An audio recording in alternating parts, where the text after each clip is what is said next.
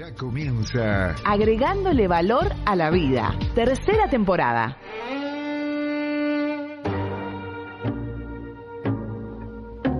Vamos a presentar a Ariel Tarico. Es imitador santafesino que con su humor ha llegado a todo el país.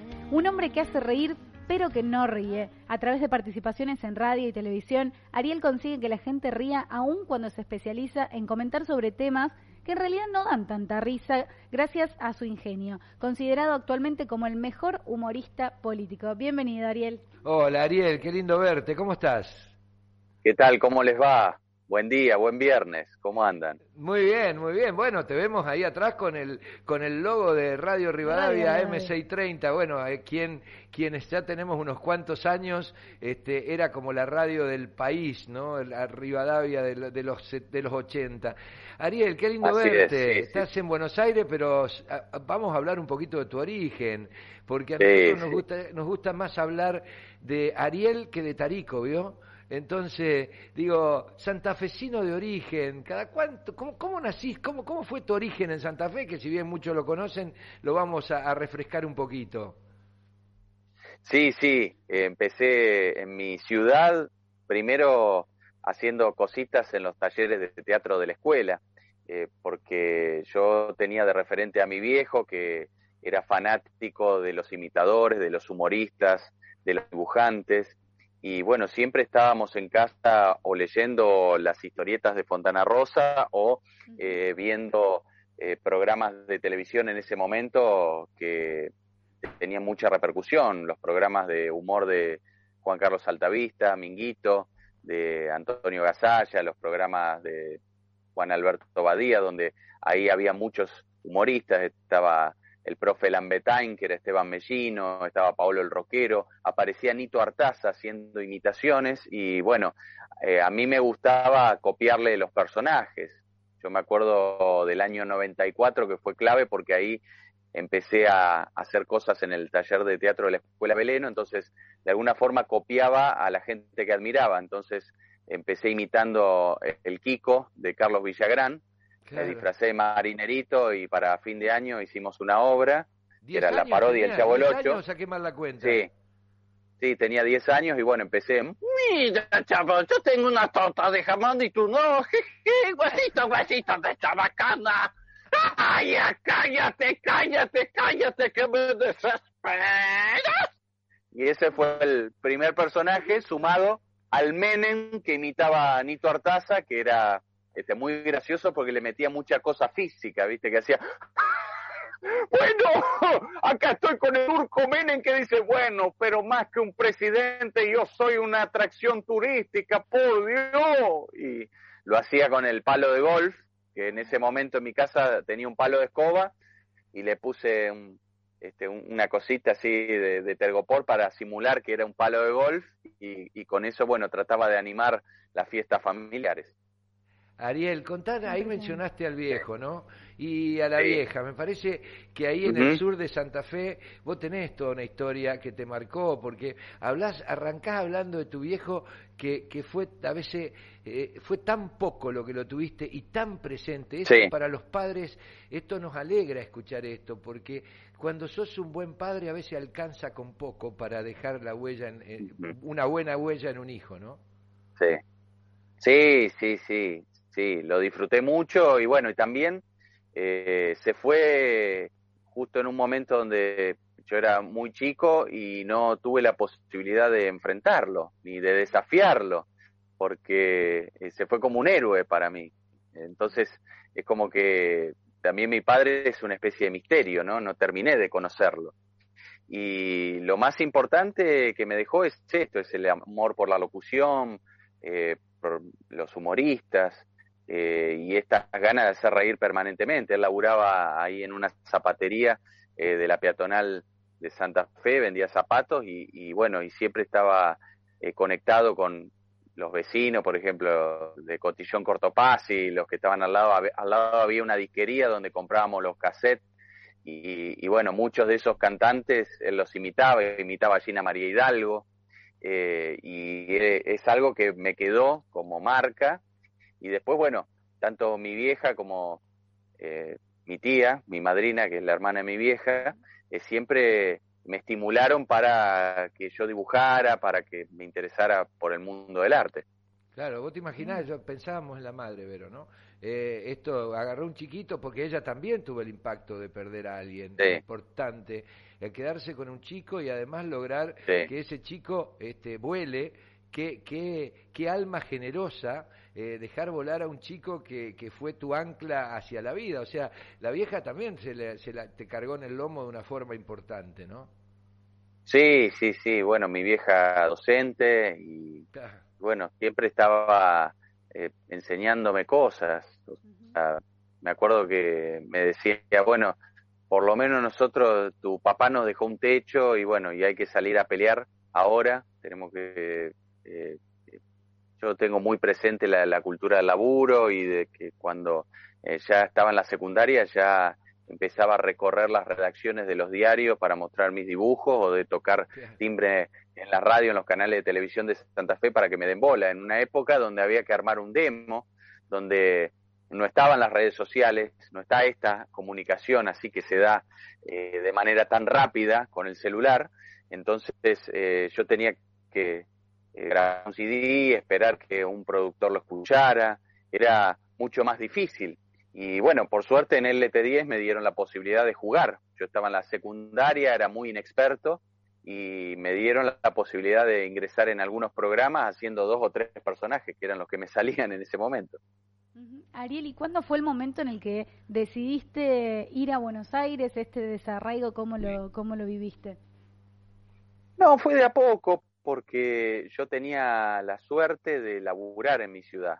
O sea, yo cuando terminé la secundaria estuve en LT10 a la mañana con Luis Mino, y que es un gran periodista y referente y ahora dueño de aire de Santa Fe. Eh, y, bueno, y eso me abrió la posibilidad de conectarme con mucha gente. Salía por teléfono eh, para el programa como columnista de espectáculo Jorge Bacaro, eh, que laburó siempre con Héctor Larrea, y entonces eh, empezamos a jugar con los personajes, a hacer eh, imitaciones, no sé, en ese momento hacía Chichegel, un Monseñor Laguna, eh, distintos personajes de actualidad de ese momento, hace 20 años, y en un momento Héctor lo escucha a Bacaro, que hablaba con muchos personajes, le pasa el teléfono, y a partir de ahí, bueno, se empieza a generar como una especie de, bueno, de contacto, después hablo con Jorge Marchetti, que era el productor de él, y de a poco, bueno, yo le mandaba cassette, eh, trataba de, hacer algún tipo de participación telefónica hasta que me dice Marchetti, bueno, eh, venite ahora que Héctor volvió de vacaciones, esto era febrero del 2003, vamos a hacer una prueba, a ver qué onda tus personajes metidos en el programa, en rapidísimo. Eh. Y sí, sí, fue como algo este, muy fuerte para mí porque yo si bien tenía cierta experiencia, esto era mucho más ágil, mucho más dinámico, era el chiste con el remate. ¿Tenerlo enfrente te pesaba o no? Sí, la primera vez que nos vimos me acuerdo que estábamos en el edificio ahí de calle Arenales. Sí, todavía justo, sí, sí, sí, sí, ahora nos mudamos a, a calle Freire, donde está la Rock and Pop, Metro también. Ah, pero en ese momento. Entonces, el año pasado estaba ahí todavía, sí. Sí, sí, sí. Y bueno, en ese entonces estábamos ahí en, en Arenales y, y, justo nos cruzamos en el estudio de el rotativo. Y en ese momento cuando nos cruzamos, no, no, yo estaba muy tímido, no, no me supe expresar, no sabía qué decirle. Y entonces me dice Marchetti, bueno, vamos acá a la vuelta a reunirnos en el café. Y cuando me ve la red, ah, eras vos, el pibe. ¿Cómo no te presentaste ahí en ese momento? Yo le tenía como mucho respeto. Pero bueno, fue muy generoso y en ese momento muy consejero.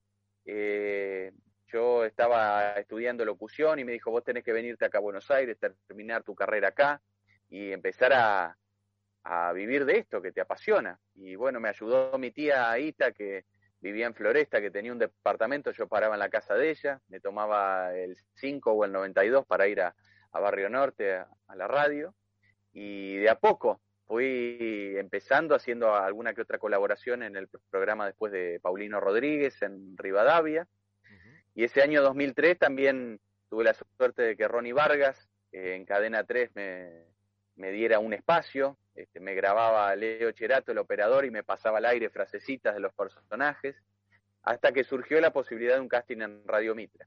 Y ese fue el paso quizás este, más importante eh, que di, ¿no? Ahí me dijeron, bueno, eh, empezás a laburar la semana que viene con Néstor Ibarra y con Magdalena, así que mm, eh, mudate, me, dijo Jorge Porta de una, mudate.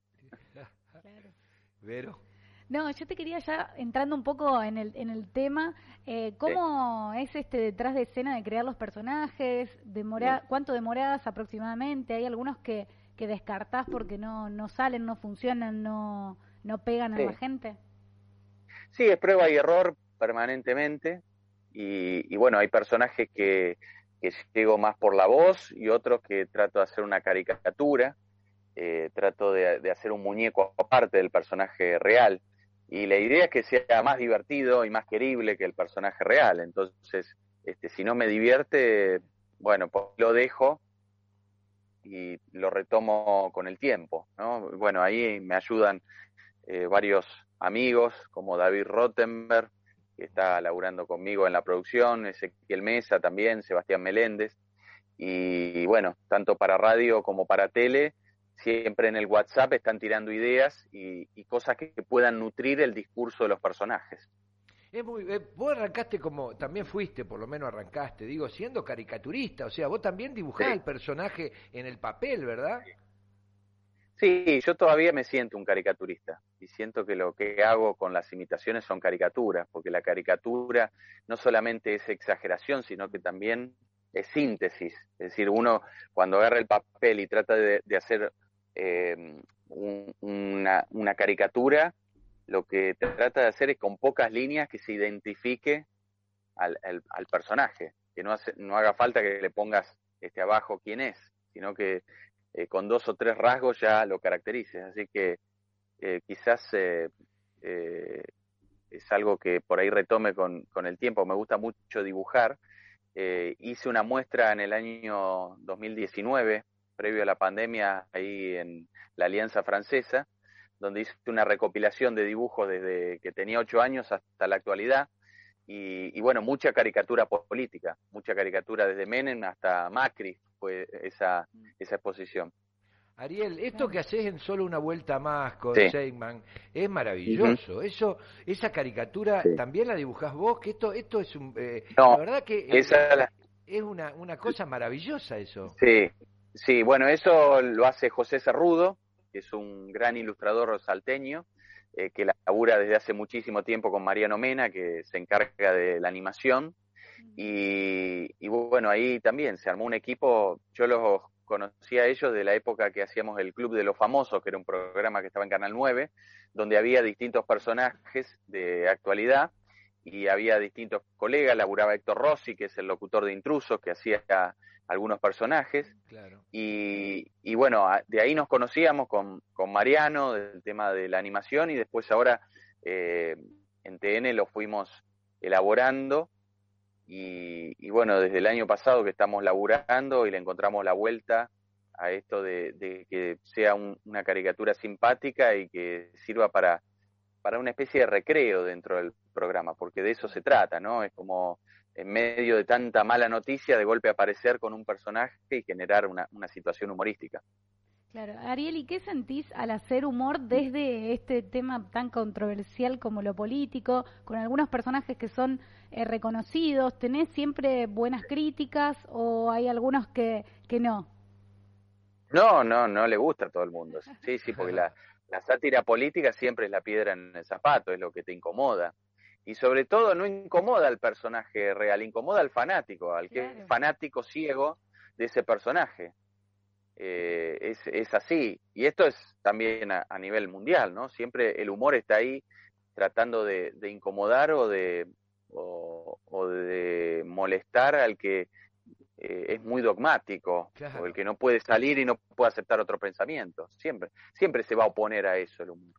Es buena, está buena porque romper esos extremismos siempre es bueno. Ahora, ¿alguna vez, eh, cuándo fue la última vez que tuviste un poquito de fuchi antes de largar un personaje? No, siempre, siempre eh, tengo un poquito de miedo porque eh, el aire es maravilloso, o sea, lo, lo, que se da en el momento que se prende la luz roja es, es, es increíble.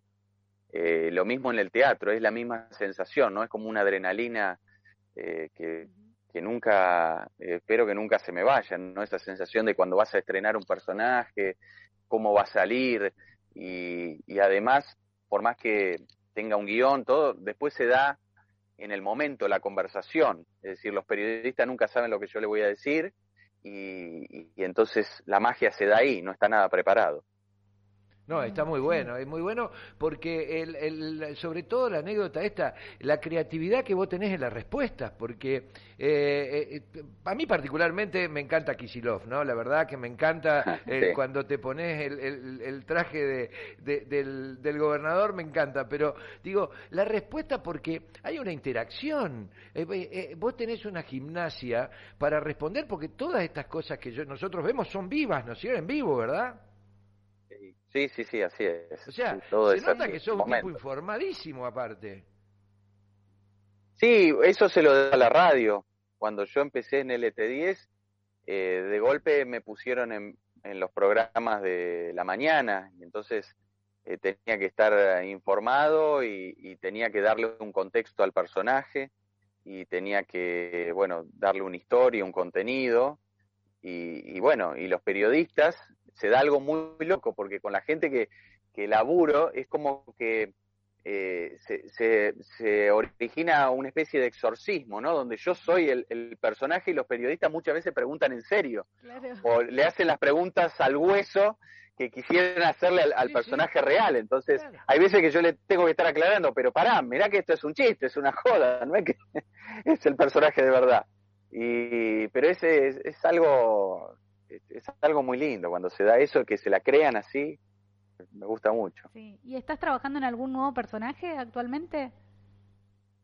Mira, trato de que la, actualidad me sorprenda, siempre eh, hay, hay, personajes nuevos que, que van apareciendo y, y, yo trato, yo no soy de, de, de método, no, no soy de que me pongo a escucharlo y, y me va a salir, hay personajes que me salen o no me salen qué sé yo, eh, surgió, por ejemplo, eh, jodiendo el año pasado en, el pase que hacemos a las 5 de la tarde con Nelson y con Jonathan Viale, eh, que de golpe tiró bueno porque Alfredo Leuco y yo empecé a hacer un cordobés, que tiene cosas de Alfredo Leuco, pero tiene más de Daniel Arao, porque lo hago como encendido, como fanático, y, ya quedó el personaje de Alfredo, ya es Alfredo, que es como una especie de caricatura de Alfredo Leuco, pero no es necesariamente la imitación exacta el tono de voz, sino que queda gracioso que de golpe aparezca y diga, todo lo que está pasando ahora es culpa de Cristina Fernández de Kinder.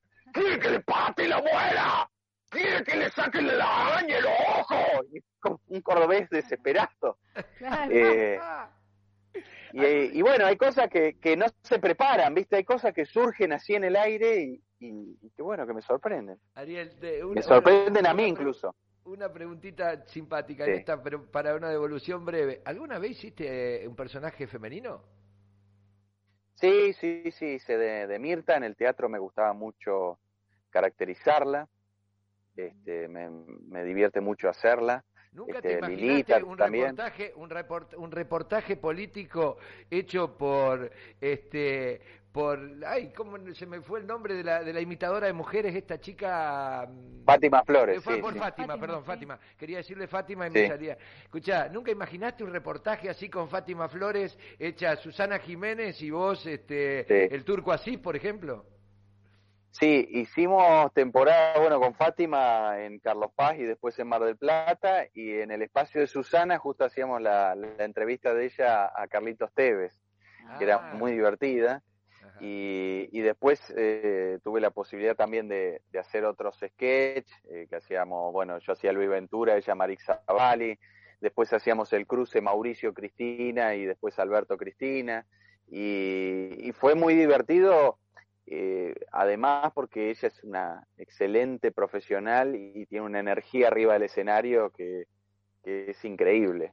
o sea, es un ejemplo de artista y, y cómo labura e, es, impecable, porque está pendiente de todos los detalles de los personajes y, y, además muchas veces nos divertíamos porque había cosas que se salían del libreto y que surgían ahí este, con el público que eran impagables. Ariel, nosotros tenemos tres partes del programa y dos ya las tildaste y la hiciste muy bien. ¿Quién es Ariel? Eh, ¿Qué está haciendo? Y al final del programa es la parte que nosotros guardamos para la historia, si Dios quiere, es que nosotros venimos definiendo lo que es el círculo del crecimiento. Eh, porque durante la primera temporada hablamos de lo que era el desarrollo, después hablamos del compromiso y ahora estamos hablando con gente como vos para hablar y definir lo que para cada uno es crecimiento. Así que te vamos a dejar pensando un segundito para que nos ayudes a redondear un poco la idea de lo que es crecer a un tipo que ha crecido tanto y con algo tan raro. Bien, este momento es presentado por nuestros amigos de Centro Educativo Nuevo Siglo, calidad y afecto en todos los niveles de la enseñanza. 25 de mayo 1040 Córdoba, teléfono 0351 425 8609.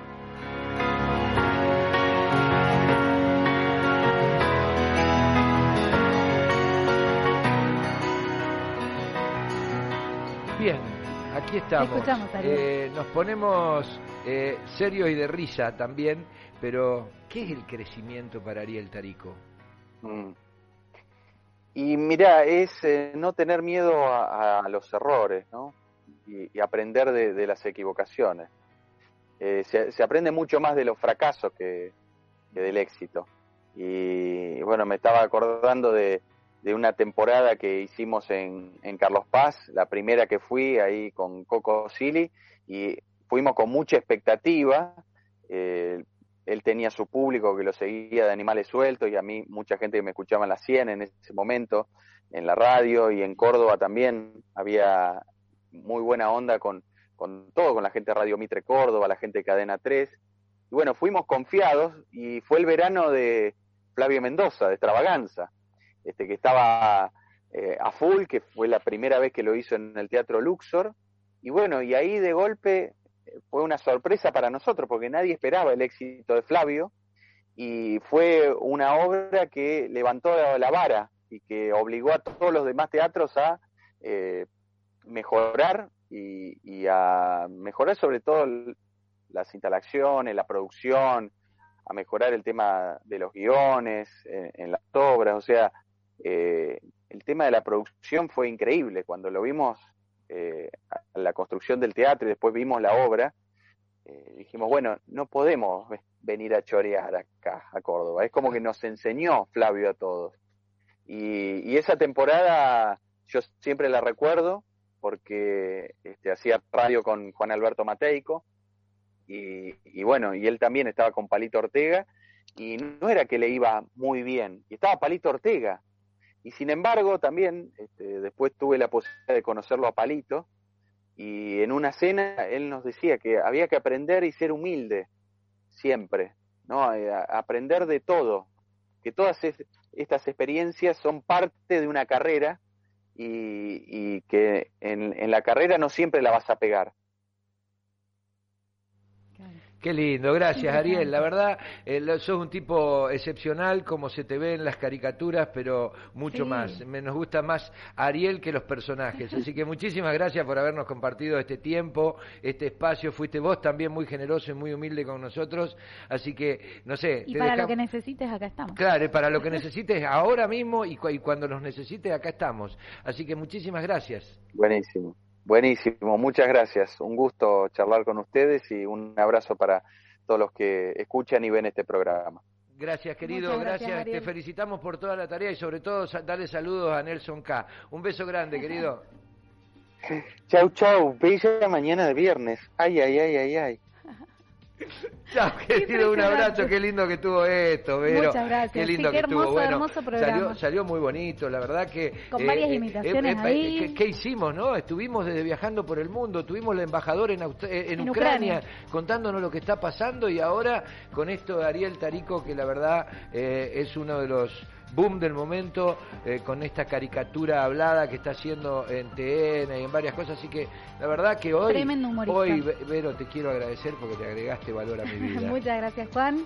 Y vamos a agradecer también a todo el equipo antes de terminar este programa. Por supuesto, a Rodri, que está en Net, Andrés, Por que está en la operación técnica, a todo NC Producciones, que nos colaboran en nos esta colabora, nos lleva hasta nos peina, creo, ¿no? Sí, Gracias, cada Che. vez más, cada vez Gracias más. a todos. Muy lindo todo Hasta la esto. próxima semana. Nos hemos divertido mucho y nos vemos pronto. ¿Dónde? En agregándole valor a la vida. ¿Agregándole qué? Valor a la vida. Chao, querido. Chao, chao.